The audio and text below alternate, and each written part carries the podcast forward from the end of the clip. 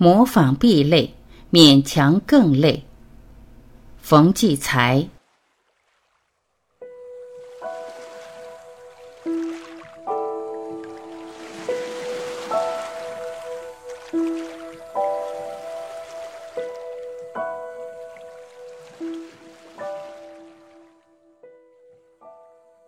人生入秋，便开始被有人指着脑袋说：“呀。”你怎么也有白发了？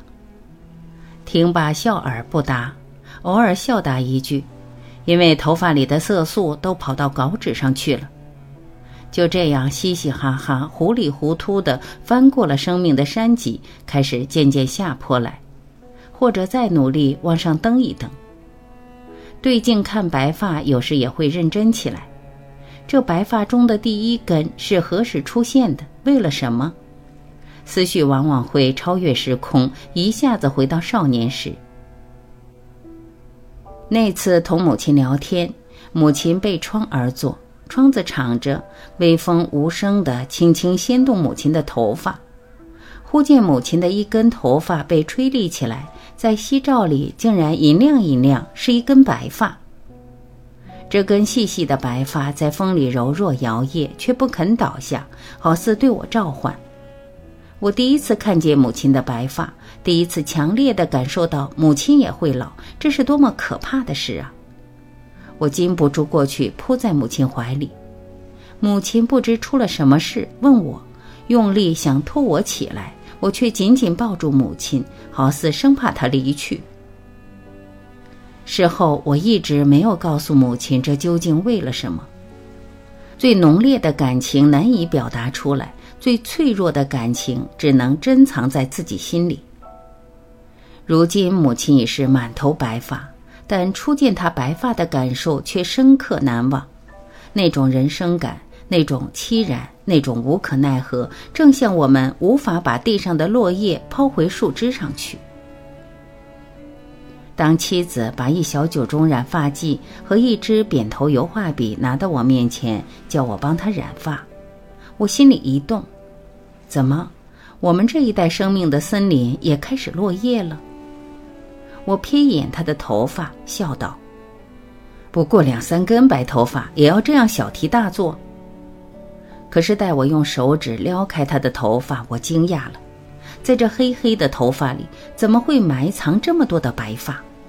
我竟如此粗心大意，至今才发现，才看到。也正是由于这样多的白发，才迫使他动用这遮掩青春衰退的颜色。可是他明明一头乌黑而清香的秀发呀，究竟怎样一根根悄悄变白的？是在我不停歇的忙忙碌碌中、侃侃而谈中，还是在不舍昼夜的埋头写作中？是那些年在大地震后寄人篱下的含辛茹苦的生活所致？是为了我那次重病，内心焦虑而催白的，还是那件事几乎伤透了他的心，一夜间骤然生出这么多白发？黑发如同绿草，白发犹如枯草。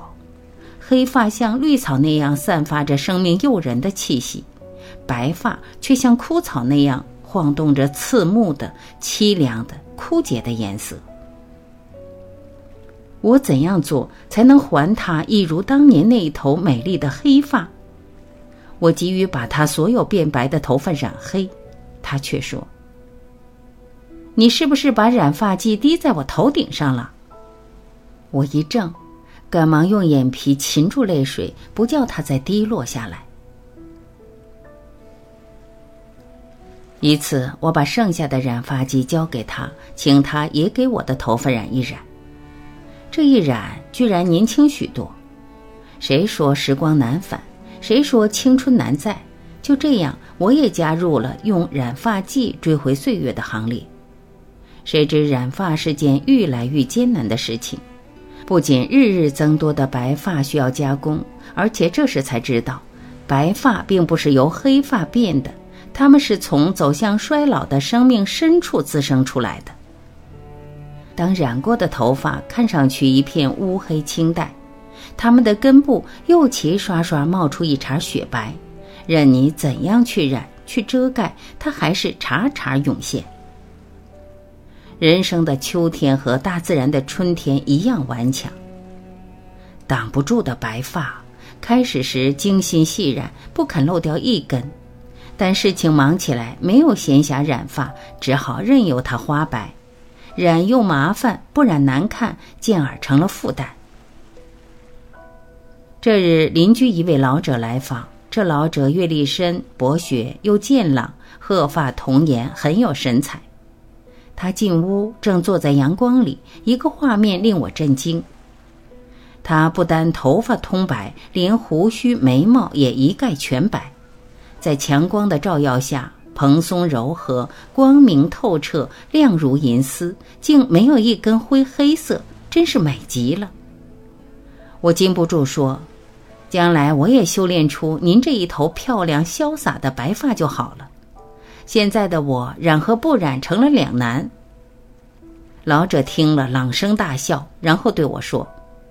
小老弟，你挺明白的人，怎么在白发面前糊涂了？孩童有稚嫩的美，青年有健忘的美，你有中年成熟的美，我有老来冲淡自如的美。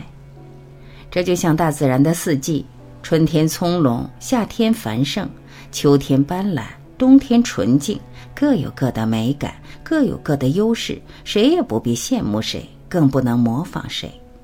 模仿必累，勉强更累。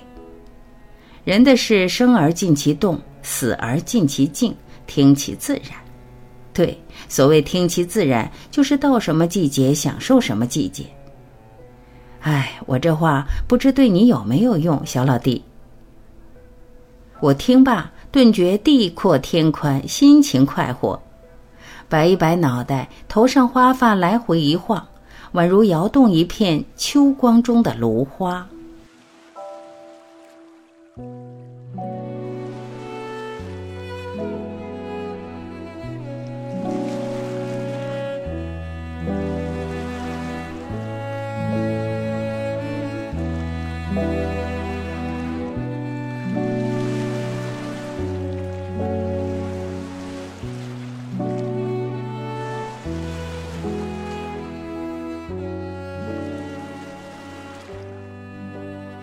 感谢聆听，我是晚琪，再会。